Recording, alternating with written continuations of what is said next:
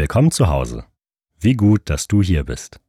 Wir als Ecclesia Church wünschen dir viel Spaß beim Anhören der Predigt. Alles, was dich ablenkt, darfst du jetzt zur Seite legen. Mach's dir bequem und lass dich ermutigen. Hey Leute, schön euch alle zu sehen.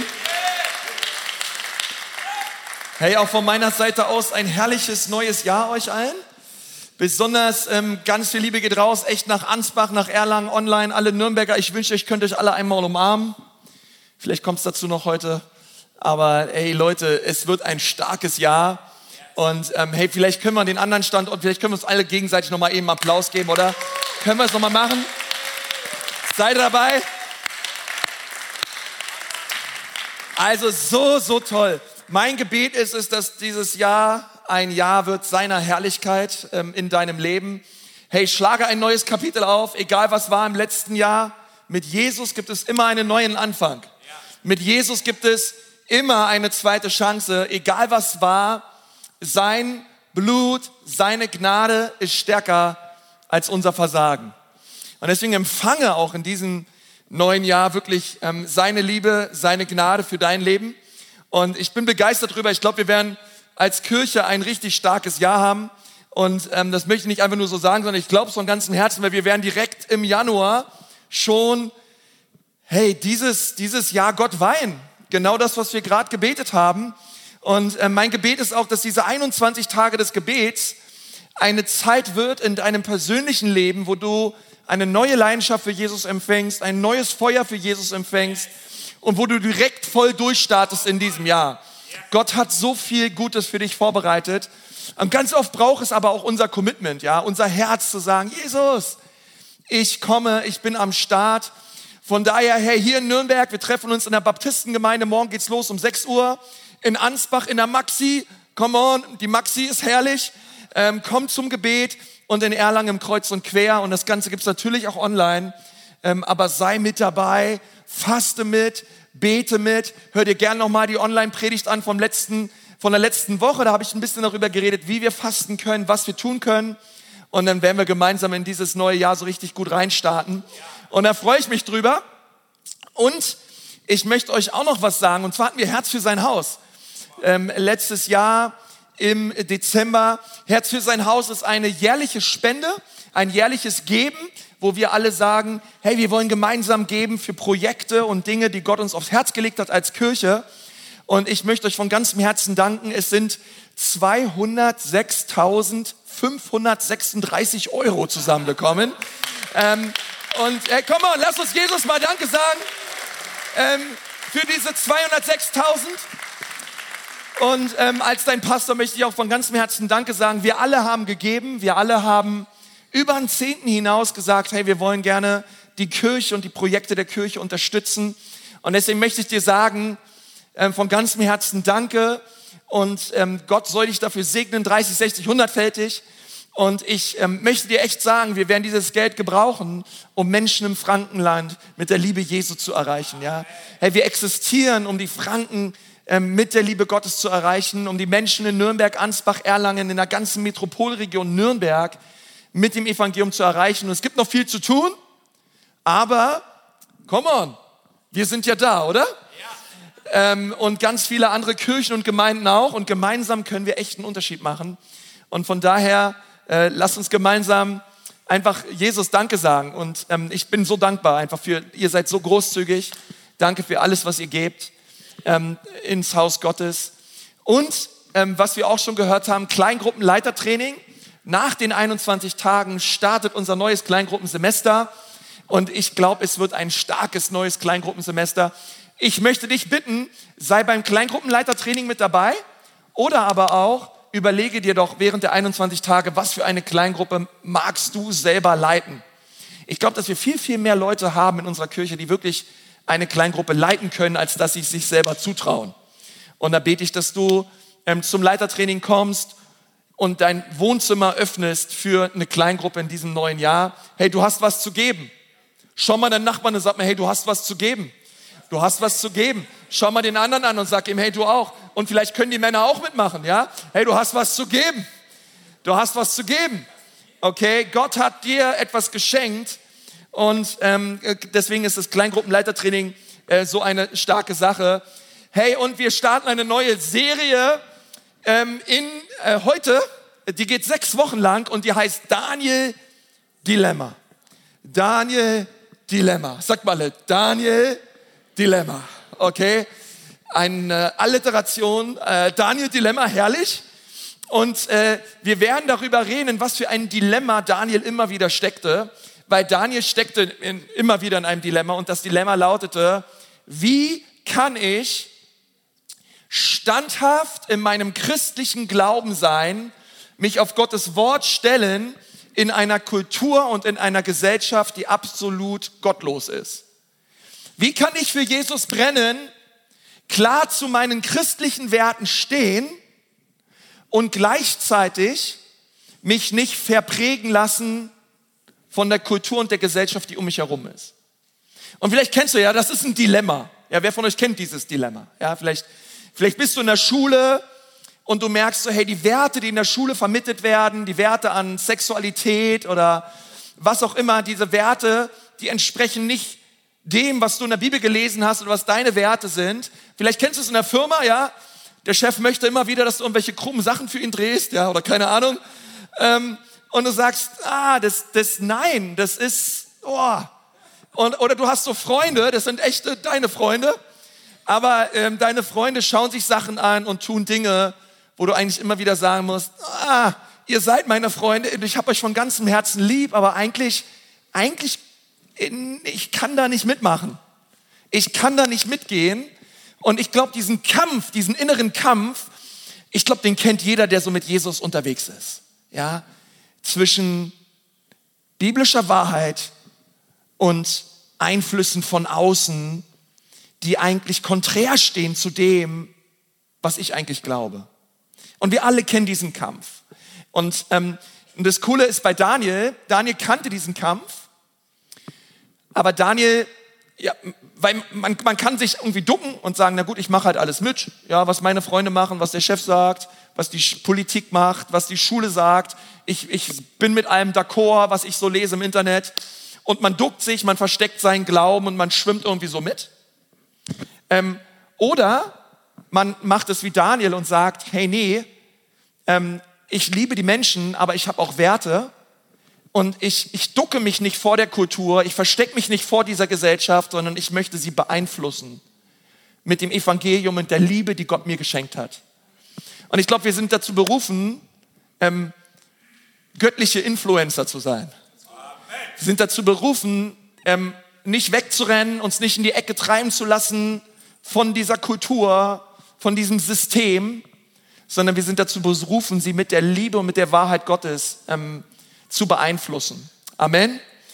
Und das war Daniel. Daniel hat das getan, Daniel und seine drei Freunde.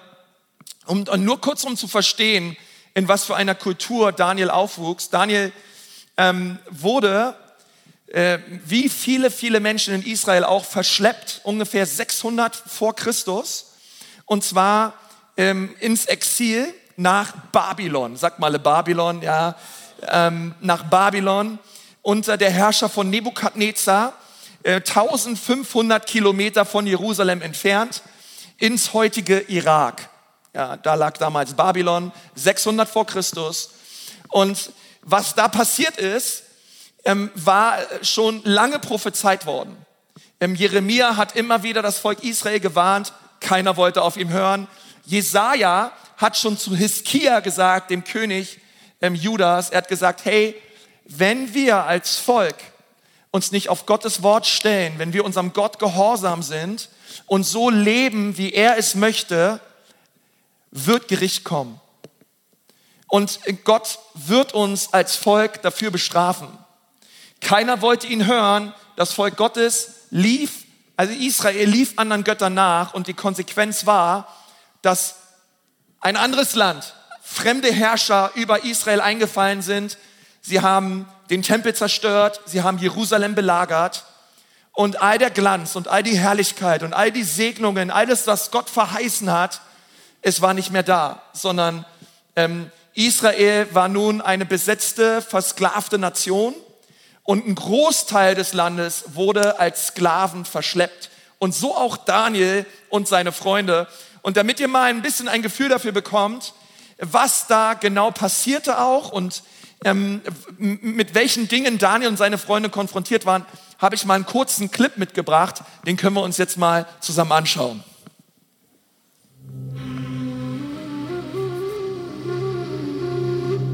Im dritten Regierungsjahr des Königs Joachim von Juda zog der babylonische König Nebukadnezar mit seinem Heer nach Jerusalem und belagerte die Stadt. Und der Herr ließ König Joachim von Juda und einen Teil der heiligen Tempelgeräte in dessen Gewalt fallen. Danach befahl Nebukadnezar seinem höchsten Hofbeamten Aspenas, er solle von den Israeliten junge Männer auswählen und sie an den Hof bringen. Er sagte, Such nur die Männer aus, an denen man keinen körperlichen Fehler finden kann. Außerdem müssen sie gut aussehen, eine umfangreiche Ausbildung vorweisen und von schneller Auffassungsgabe sein. Dann unterrichte sie in der Sprache und Schriften der Babylonier. Unter den ausgewählten jungen Männern befanden sich auch Daniel, Hanania, Michael und Asaria, die alle zum Stamm Juda gehörten. Der oberste Hofbeamte gab ihnen neue babylonische Namen. Daniel wurde Belshazzar genannt und Hanania bekam den Namen Shadrach. Michael hieß von nun an Meshach und Asaria Abednego. Daniel beschloss in seinem Herzen, keine Speisen und keinen Wein vom Tisch des Königs anzurühren. Er wollte sich an die Speisegesetze seines Gottes halten. Er bat Aspenas um die Erlaubnis, die kultisch unreinen Speisen nicht essen zu müssen. Aspenas sagte, Ich habe Angst vor meinem Herrn, dem König, der den Auftrag gegeben hat, euch Speise und Trank von seiner königlichen Tafel vorzusetzen.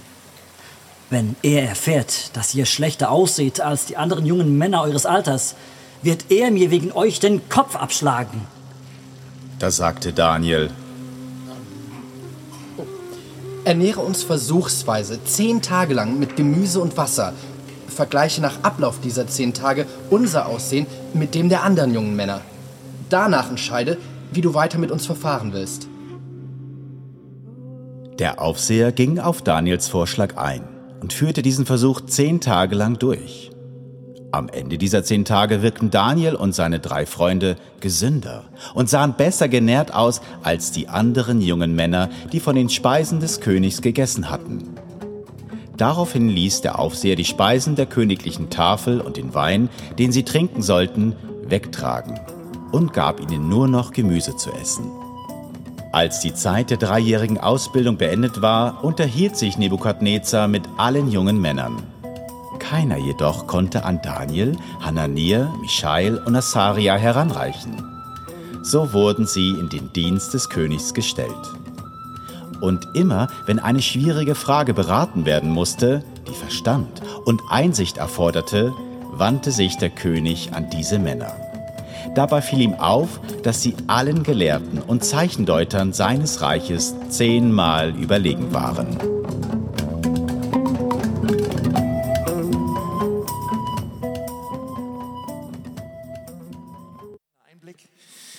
Das Buch Daniel hat zwölf Kapitel. Die ersten sechs Kapitel sind äh, historische Geschichten. Ja? Ähm, kennst du vielleicht aus der Kinderstunde, Daniel in der Löwengrube, äh, da, hier seine drei Freunde in dem äh, Feuerofen und diese ganzen Geschichten auch mit der äh, goldenen Statue. Äh, das sind alles so in den ersten sechs Kapiteln, da werden wir auch drüber reden. Und die nächsten sechs Kapitel im Buch Daniel, das sind alle ähm, das sind prophetische Kapitel.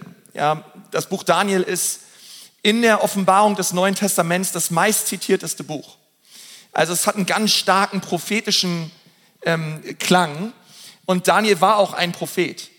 Ähm, die Bibel, musst du wissen, sie ist ja nicht chronologisch aufgeschrieben worden. Also es ist keine Zeitabfolge, sondern die Bibel, gerade das Alte Testament, äh, wurde nach Gattungen sortiert. Also du hast am Anfang die fünf Bücher Mose, dann hast du die ganzen historischen Bücher. Ähm, wo es um ganz viel um Israel geht, um die, auch um die Teilung Israels geht, um die Könige Israels geht. Und dann gibt es einen Abschnitt von Poesie und Weisheit. Da gibt es so Hiob, Psalm, Hohelied, Sprüche. Und dann gibt es die kleinen Propheten und die großen Propheten. Nun, die Kleinen und Großen, das ist nicht, na, die Kleinen sind halt die Bedeutungslosen und die Großen, das sind halt die Big Boys, ja, sondern ähm, die kleinen Propheten sind kürzer. Ähm, aber es waren alles ganz wichtige Propheten. Und du musst wissen, das Buch Daniel ist in der Prophetie-Kategorie. Also es ist nicht in der Geschichtskategorie, sondern in der Prophetie-Kategorie. Auch wenn das Buch zur Hälfte ähm, Historie ist. Warum ist das so? Ich glaube, das ist so, weil Gott uns sagen möchte durch das Buch Daniel, dass die Geschichten, die in dem Buch Daniel vorkommen, nicht einfach nur innerlich abgehakt werden müssen als nette Geschichten, die früher mal so waren, sondern es ist eine prophetische Vorschau auf das, was jedem Christen widerfährt in jeder Kultur, in der Gott ihn gestellt hat. Also das, das Buch ist ein prophetisches Buch, besonders für die Endzeit. Das Buch Daniel ist deswegen sehr, sehr relevant. Kultur, musst du wissen, Kultur ist niemals neutral, sondern Kultur hat immer eine Botschaft. Die Kultur, was du in den Nachrichten siehst, was du liest im Internet, ähm, ganz vieles hat eine Botschaft, Kultur hat immer eine Agenda, aber es ist auch wichtig zu sagen, Kultur ist an sich nicht böse. Der Teufel ist böse. Und der Teufel gebraucht die Kultur, er gebraucht ähm, einfach ein Mindset, um in eine Kultur hineinzuwirken, weil sein Plan ist es immer, Menschen zu zerstören, Menschen kaputt zu machen und sie abzuhalten vom christlichen Glauben. Und wir stehen deswegen immer wieder in diesem Dilemma. Was tust du, wenn die Kultur und die Gesellschaft etwas von dir verlangt, was nicht zu deinem christlichen Glauben passt? Weichst du zurück? Machst du einfach mit? Oder ähm, stehst du in Christus fest und, ähm, und, und sagst, ähm, ich, ich möchte in die Kultur hineindringen und die Kultur beeinflussen. Und dieses Dilemma, dieses Daniel-Dilemma, ich glaube, das kennen wir alle, alle nur zu gut. Und das Erste, was der Teufel versucht, auch innerhalb einer Kultur ist es, und das ist mein erster Punkt, er versucht immer Identität anzugreifen. Und es ist es erstens wichtig, dass du um deine Identität Bescheid weißt. Du musst wissen, wer du bist. Das ist entscheidend, das ist wichtig. Daniel 1, Vers 7. Der oberste Hofbeamte gab ihnen neue babylonische Namen. Daniel wurde Belshazzar genannt und Hanania bekam den Namen Shadrach. Michael hieß von nun an Meschach und Asaria hieß Abednego.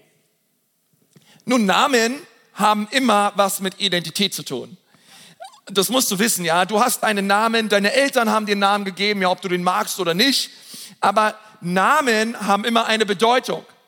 Namen sind auch immer etwas, was man über dich ausspricht, was man auch prophetisch über dich deklariert. Ähm, es ist wichtig, dass du deinem Kind zum Beispiel nicht irgendeinen Namen gibst, sondern dass du weißt, hey, was bedeutet dieser Name? Ja, nun, wenn du jetzt irgendwie Gazelle heißt oder so, ja, dann nimm es einfach so hin. Du sollst eine spirituelle Gazelle sein, eine, eine gute Gazelle sein. Ja, es gibt ja so Tabitha und so, es gibt so Namen oder Mara, die Bittere und so. Ähm, ich will jetzt nicht damit sagen, geh hin und ändere deinen Namen, aber es ist wichtig, dass wir verstehen, ähm, dass Namen immer etwas ausdrücken, auch an Identität. Äh, mein Name Konstantin heißt der Konstante. Ja, ich glaube, meine Eltern dachten, nee, der muss konstant sein. Ähm, das wollen wir immer wieder prophetisch über ihn ausrufen. Und, ähm, und das ist so wichtig und ich liebe es deswegen. Von ganzem Herzen liebe ich es, Pastor zu sein. Sonntag für Sonntag zu predigen, weil das Schöne ist, man kann Identität predigen. Ich darf dir vom Wort Gottes sagen, was Gott über dich denkt und welche Identität er über dein Leben gesagt hat. Weil du sitzt vielleicht hier und du bist auch nicht sicher in deiner Identität und du denkst, hey, was andere Leute mir gesagt haben, die Prägung, ja, es gibt so gewisse Glaubenssätze, die jeder Mensch hat und vielleicht hast du auch so gewisse Glaubenssätze in deinem Leben geglaubt, die aber schlichtweg falsch sind. Es ist eine Lüge ähm, und da möchte der Teufel einen Fuß in der Tür haben und er möchte dich in deiner Identität belügen. Und er möchte sagen, du kannst nichts, du bist nichts, aus dir wird nie was. Jesus wird dir niemals diese Sünde vergeben, egal was du tust. Hey, schau dir mal dein Elternhaus an, schau dir mal deine Freunde an. und, und weißt, er kommt mit so viel Verdammnis, er kommt mit so viel Scham. Aber ich bin dankbar, dass Jesus stärker ist, dass er größer ist und dass die Bibel sagt, dass Jesus uns eine neue Identität geschenkt hat. Und ähm, du musst das wissen, das erste, was, Identität, was, was Kultur tun möchte, ist, möchte deine Identität, dich um deine Identität berauben. Und als Church-Leute wollen wir nicht nur Gottesdienste feiern und, und Menschen zu Jesus führen und, und beten, dass durch die Gottesdienste wir wirklich Gott erleben. Ich glaube, dass Gottesdienste ganz wichtig sind. Okay? Ich glaube, es ist ganz wichtig, dass wir neu auch in diesem Jahr eine Priorität setzen und sagen, ich komme in den Gottesdienst, ich und mein Haus.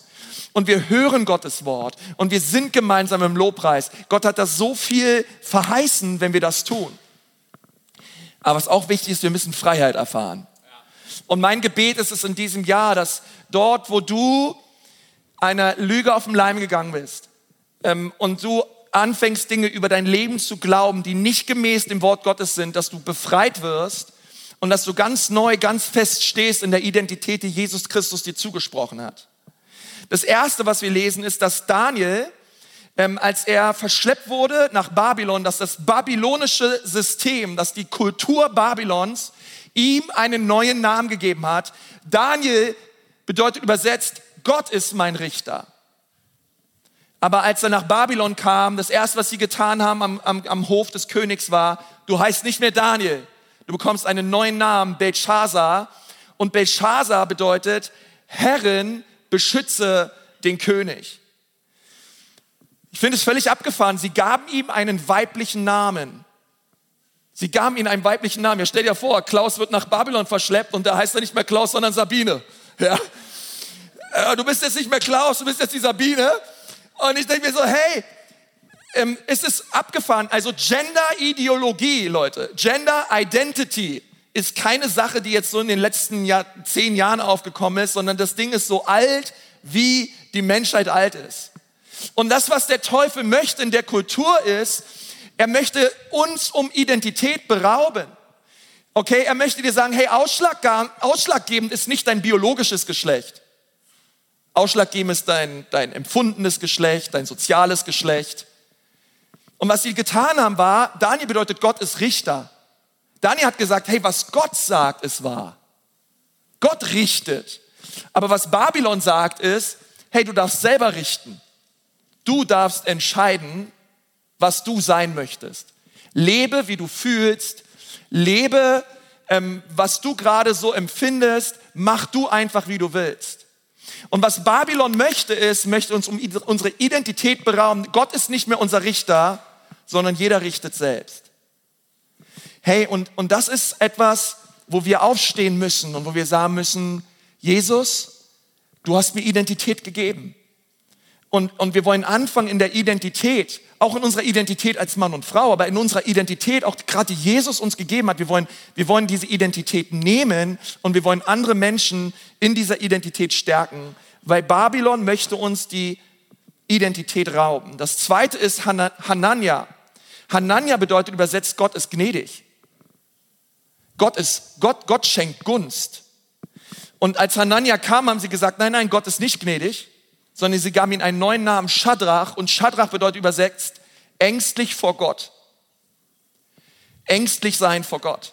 Hey, vor deinem Gott, okay, der, der ist nicht gnädig, dein Gott ist nicht wirklich gut, sondern wenn du mal auf dein Leben schaust und du siehst, du machst Leid durch, du gehst durch so viele tiefe Täler, du willst mir doch nicht erzählen, dass es ein guter Gott ist. Und vielleicht kennst du das auch in der Kultur, sondern sagt, dass man an der Güte Gottes anfängt zu zweifeln und sagt, hey, schau dir doch mal, was abgeht auf der ganzen Welt. Hey, dein Gott kann doch nicht der wahre Gott sein. Dein Gott ist doch nicht wirklich gut. Und ich glaube, es ist so wichtig, dass wir sagen, hey, Jesus, ähm, ich, ich, ich glaube, dass du gut bist. Ich glaube, dass du Gutes vorhast. Dein Wort sagt es. Und alles, was in, in dem Wort Gottes steht, ich glaube, es ist zu meinem Wohl und es ist zu meinem Besten. Und das dritte ist Michael. Ja, und all die Michaels da draußen. Ey. Michael, wer, ist um Michael da, ja? Michael, wer ist wie Gott? Hey, wer ist wie unser Gott? Hey, wenn ich das schon ausspreche, Leute, da kommt schon Glauben in mir hoch. Ja, hey, wer ist wie unser Gott? Hey, niemand ist so stark, niemand ist so gut wie unser Gott.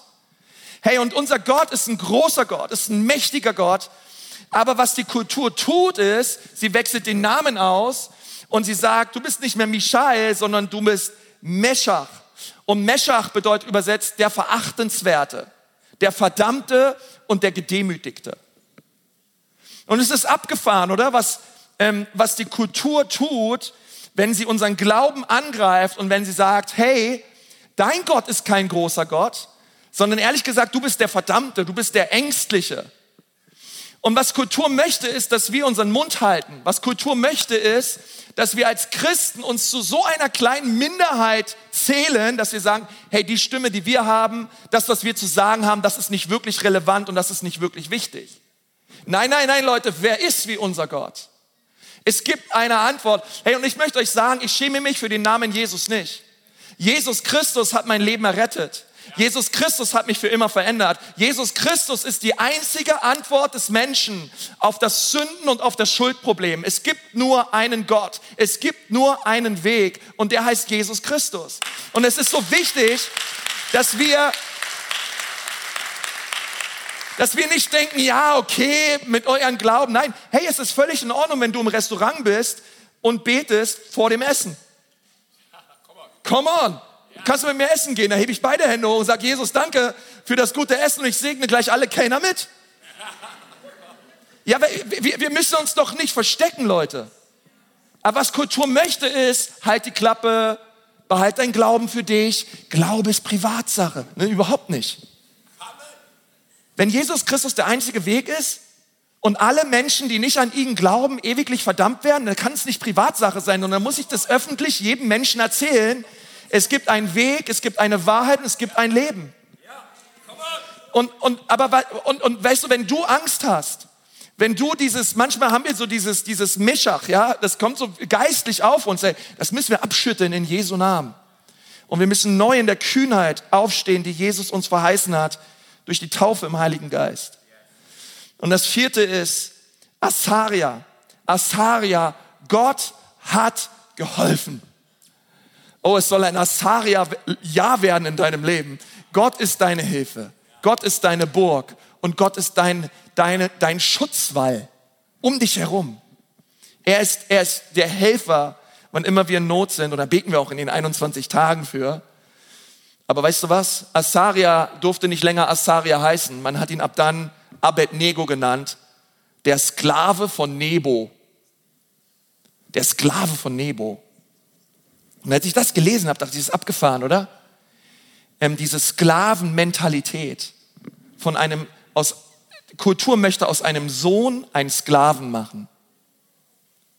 Lass mich dir was sagen. Du bist kein Sklave. Du bist ein Sohn und eine Tochter Gottes. Jesus hat dich frei gemacht von der Sklaverei. Und jetzt hast du eine Identität. Du hast eine Würde. Du bist geliebt.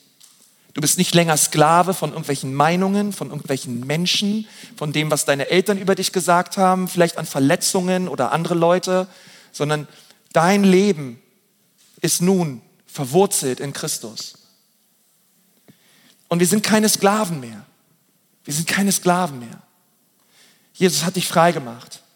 Und wir dürfen das annehmen und sagen, Jesus, danke, dass ich ein Sohn bin. Danke, dass ich eine Tochter des Höchsten bin.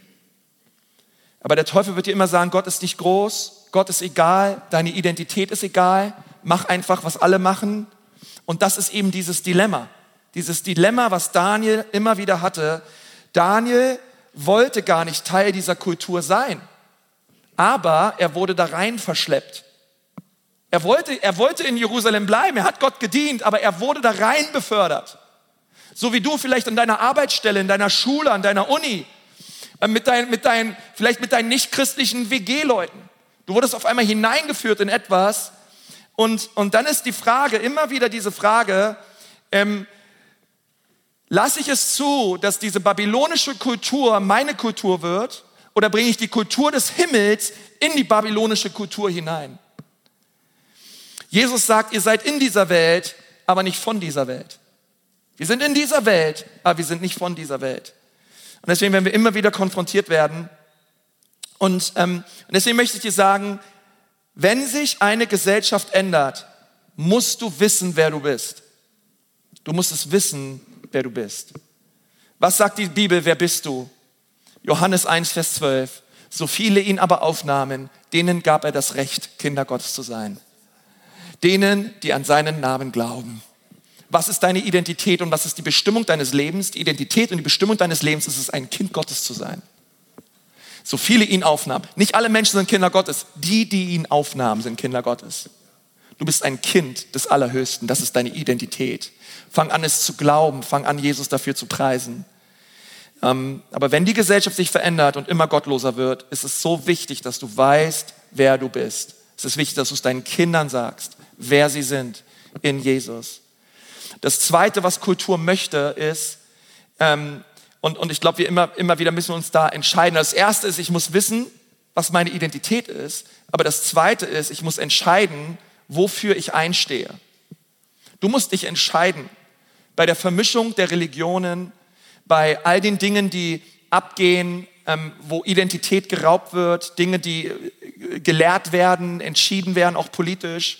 Wir müssen uns immer wieder neu entscheiden, wofür möchte ich einstehen. Daniel 1, Vers 8. Daniel nahm sich fest vor. Daniel nahm sich fest vor, keine Speise und keinen Wein vom Tisch des Königs anzurühren. Er wollte sich an die Speisegesetze seines Gottes halten. Das ist übrigens auch unser Gott. Er bat Aspenas um die Erlaubnis, die kultisch unreinen Speisen nicht essen zu müssen. Und was Kultur will, ist, es will uns unsere tiefsten Überzeugungen wegnehmen. Es möchte unsere tiefsten Überzeugungen wegspülen und verweichlichen. Ähm, Kultur möchte dich in etwas hineindrängen, wo du eigentlich weißt, es ist nicht richtig, aber du tust es trotzdem, weil jeder es tut. Und du und ich, wir müssen uns deswegen entscheiden, wofür wollen wir einstehen. Welche Werte und welche Überzeugung habe ich? Was sind deine Werte? Was sind die Dinge, wo du sagst, diese Dinge sind mir heilig? Das ist mir heilig. Du kannst mir, du kannst mir einen Revolver gegen, die, gegen den Kopf halten, du kannst mich umbringen, aber es gibt Werte, zu denen werde ich stehen, mag kommen, was wolle. Davon werde ich nicht abrücken, nicht einen Millimeter. Das sind Überzeugungen und Werte, die ich habe als Christ. Und ich möchte dich fragen, was ist dir heilig? Wofür bist du bereit einzustehen, mag kommen, was wolle? Und ich glaube, dass du und ich, dass wir ähm, solche Werte brauchen. Und ich möchte dir gleich sagen, dass äh, Verführung kommt. Vielleicht erlebst du auch Verführung momentan schon in deinem Umfeld. Aber die Verführung und auch die Versuchungen sind immer wieder da. Und äh, Kultur wird dir immer sagen, auch der Teufel wird dir sagen, hey, ist nicht so schlimm, lebe wie du möchtest, tu was du willst. Und ich möchte gleich sagen, ähm, dass ich so dankbar bin für den Heiligen Geist, weil das ist jetzt keine Liste, wo ich sage, hey, diese Überzeugungen und diese Dinge brauchen wir Punkt aus. Sondern ich glaube, dass der Heilige Geist dir selber zeigt, was deine Überzeugungen, deine Werte gemäß des Wort Gottes sein sollten. Ich glaube, diese Liste sieht bei jedem Menschen anders aus, der Jesus nachfolgt. Und ich glaube auch, dass der Heilige Geist uns in jeder Situation führt und leitet. Er möchte dich führen und er möchte dich leiten. Aber der Schlüssel ist, dass sich Daniel etwas vornahm und fest entschlossen war. Eine Übersetzung sagt, er beschloss in seinem Herzen. Das bedeutet, Daniel hat sich etwas fest vorgenommen und beschlossen, bevor die Prüfung kam. Die meisten Leute, die Prüfung kommen und sie erliegen der Prüfung, das liegt daran, dass wir uns nicht vorher schon fest vorgenommen haben und beschlossen haben in unserem Herzen, was unsere Werte und was unsere Überzeugungen sind. Ich gebe euch mal ein paar Beispiele aus meinem eigenen Leben. Ich habe ich hab eine, ähm, schon früh in meinem Leben einen Entschluss gefasst und habe gesagt, hey Jesus, ich möchte dich bei deinem Wort nehmen. Auch im Studium des Wortes Gottes. Und es gibt viele Leute da draußen, die sagen, hey, das, was in der Bibel steht, das kannst du so nicht mehr glauben, das kannst du so nicht mehr anwenden, das ist alles von damals. Und wirklich zu sagen, nein, ich stelle mich auf das Wort Gottes und was Jesus in seinem Wort sagt, das glaube ich. Ich glaube an eine Jungfrauengeburt. Und wenn da steht, dass Jona drei Tage in dem Bauch des Fisches war, dann war er drei Tage lang in dem Bauch des Fisches. Come on. Come on. Kennt ihr diesen, es gab mal ein kleines Mädchen im Religionsunterricht. Ja, da, da hat die Lehrerin gesagt, na ja, Also der hat das alles ein bisschen durch den Kakao gezogen, Jona und der Fisch und so weiter und so fort. Und danach ist das kleine Mädchen nach dem Unterricht nach vorne zur Lehrerin, zur Religionslehrerin hat gesagt, also ich glaube das schon, dass das mit Jona und dem Fisch so war, weil das steht so in der Bibel und das glaube ich. Der schaut die Religionslehrerin die kleine Mädchen an und sagt, naja, also ich weiß nicht. Sagt das Mädchen, naja, wenn ich tot bin, dann ähm, werde ich auf jeden Fall, äh, wenn ich, werde ich auf jeden Fall mal äh, Jona fragen, ob das auch wirklich so passiert ist. Und dann schaut die Religionslehrerin das kleine Mädchen an und sagt, und wenn dein Jona dann gar nicht im Himmel ist, sondern in der Hölle, sagt das Mädchen, na dann können Sie ihn fragen. okay. Ähm, schlagfertig muss man sein, oder? Ähm, und, äh, und einfach zu sagen, hey, ich, ich glaube, ich glaube, was hier in der Bibel steht. Amen, seid ihr mit mir, ja? Ähm, und einfach, einfach zu sagen, hey, das ist mir heilig. Ähm, ich habe das schon mal mit den College-Studenten gemacht auch und ähm, ich fand es so cool.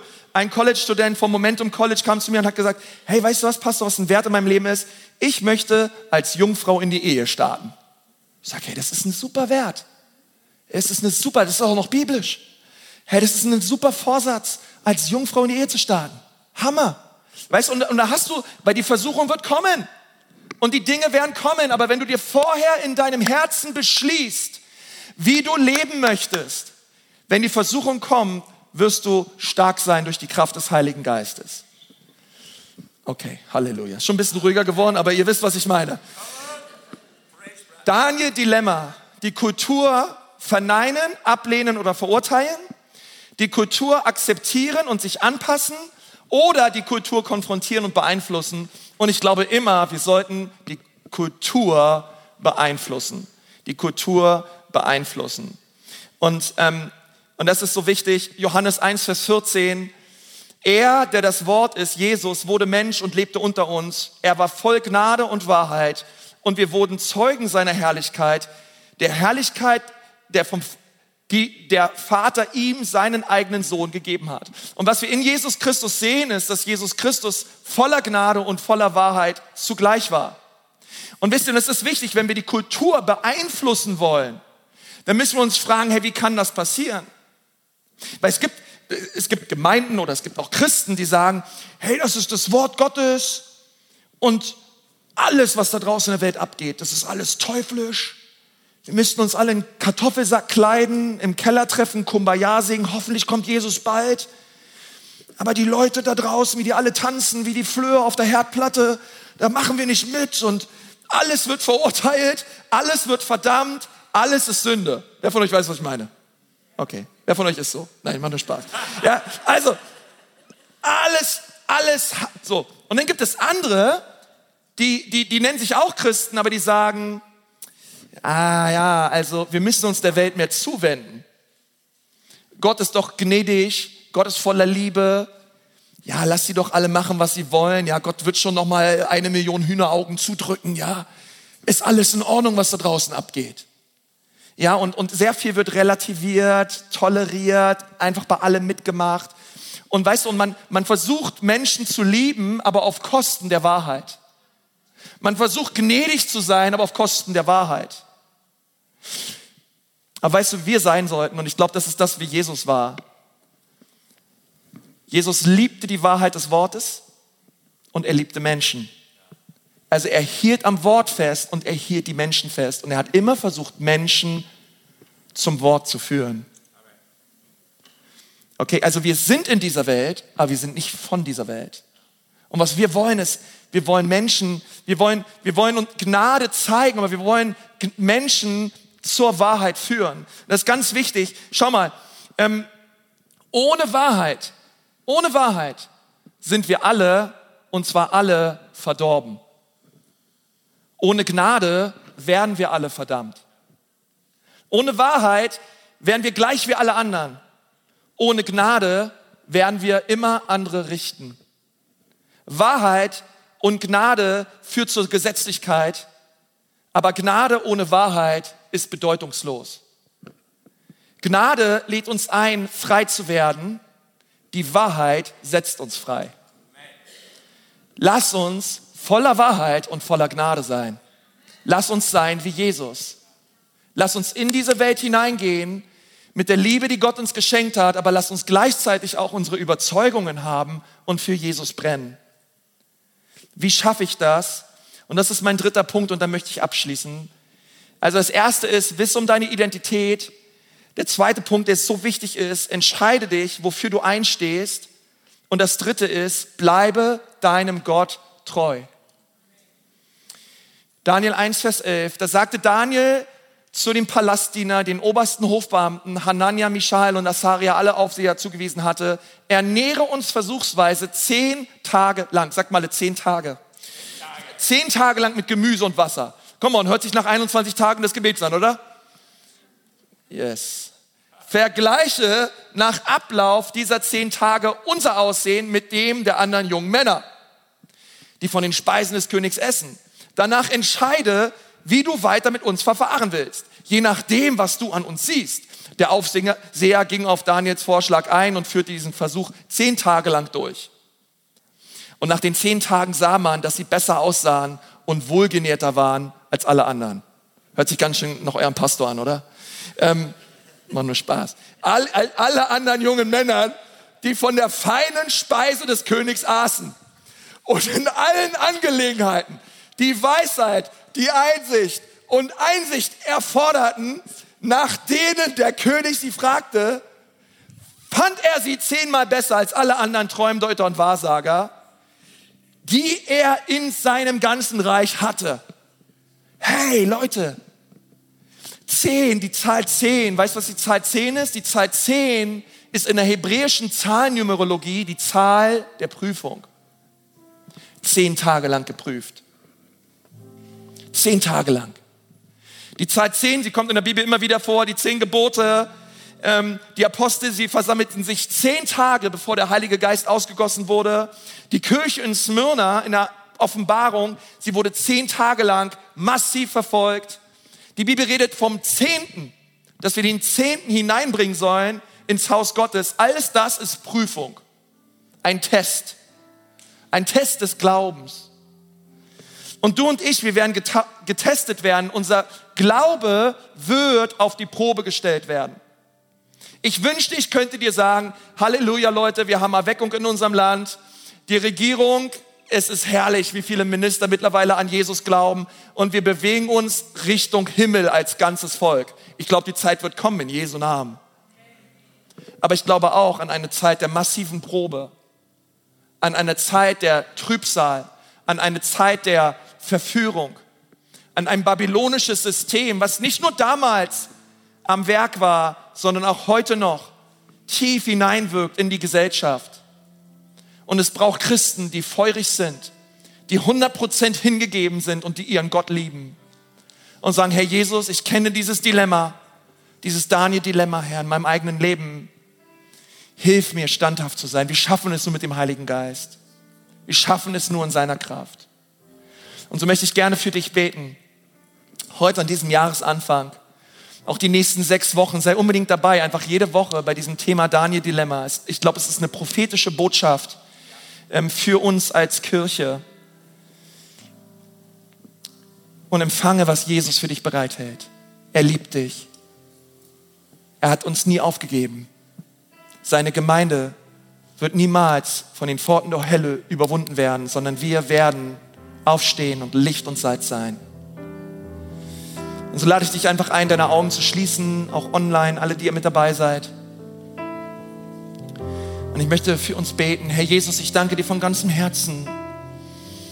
Herr, dass wir in dieser Zeit, in der wir uns befinden, Jesus, uns neu positionieren dürfen, Herr, auf dein Wort. Und ich bitte dich, Herr Jesus, dass du unsere Herzen neu stärkst jetzt durch die Kraft deines Geistes, Herr. Herr, und dass wir Salz sind und dass wir Licht sind, Herr, in dieser Gesellschaft. Herr, vergib uns, wo unser Salz fade geworden ist. Herr, vergib uns, wo Sünde in unser Leben gekommen ist, Herr, wo, ähm, wo wir der Versuchung immer wieder nachgegeben haben, Herr, und, und mit der Zeit merken, dass wir keine Stimme mehr haben, keinen Einfluss mehr haben. Führ uns bitte zurück an dein Herz, Jesus. Hier auf unseren Arbeitsstellen, an den Unis, in den Schulen, Schenk es, dass dein Volk stark ist im Herrn und in der Macht seiner Stärke, Herr. Empfange, empfange, empfange jetzt vom Herrn seine Kraft. Ein Volk voller Gnade und voller Wahrheit. Fest gewurzelt in der Liebe Gottes. Herr, tu es. Eine Generation, eine junge Generation, die für den Namen Jesus brennt, koste es, was es wolle. Herr, schenk es.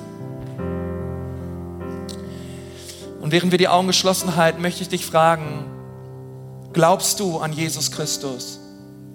Ist Jesus Christus dein Herr? Hast du deine Sünden schon vor ihm bekannt? Oder lebst du noch dein eigenes Leben und machst du noch dein eigenes Ding?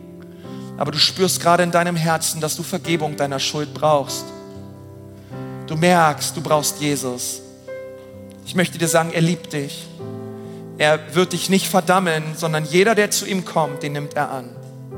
Komme, wie du bist. Komme mit deiner Schuld, komme mit deinen Sünden, komme, wie du bist. Er vergibt dir, er wäscht dich rein und er schenkt dir eine neue Identität. Herr, wenn du das gerne möchtest, dass Jesus deine Sünden, wenn du sie jetzt auf Jesus werfen möchtest, einfach vor seinem Kreuz ablegen möchtest, dann möchte ich dich jetzt gerne in ein Gebet leiten. Das ist ein Gebet der Lebensübergabe. Und in diesem Gebet wollen wir Jesus zu unserem Herrn und König machen. Du brauchst dafür nicht aufstehen, du brauchst dafür auch nicht hier nach vorne kommen. Einfach dort, wo du gerade sitzt, lass uns gemeinsam beten. Aber damit ich weiß, für wen ich bete und wer dieses Gebet jetzt mitspricht, vielleicht hebst du einfach nochmal deine Hand kurz und sagst, ja, hier bin ich. Jesus, ich brauche dich. Jesus, rette mich. Wer ist alles da? Heb deine Hand hoch. Sei einfach stolz drauf. Hey, es ist die beste Entscheidung. Hey, es ist die beste Entscheidung. Danke, danke, danke, danke, danke, danke, danke, danke. Hier vorne, danke du auch. So viele Hände, die hochgehen. Es ist die beste Entscheidung. Danke, Jesus. Könnt ihr Hände gerne runternehmen. Lass uns als Kirche alle zusammen beten, okay? Lass uns proklamieren und ausrufen. Lass uns sagen, Herr, Herr Jesus, Danke, dass du mich liebst. Danke, dass du mir jetzt alle meine Sünden vergibst. Ich lege sie ab vor deinem Kreuz. Danke, dass du auch verstanden bist und dass du lebst. Lebe auch in mir. Lebe auch in mir. Du sollst mein Herr sein. Und Jesus schenkt mir deine Kraft, standhaft zu sein in dieser Kultur, in dieser Gesellschaft. Ich will für dich brennen. Ich will für dich leben. Zu 100 Prozent.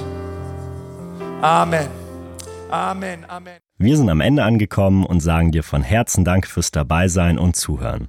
Wenn du dich heute für ein Leben mit Jesus entschieden hast oder dich mit uns connecten willst, lass es uns wissen. Auf www.ecclesia.church findest du alle Infos wie zum Beispiel unsere Kontaktkarte oder auch, wie du vor Ort mit am Start sein kannst.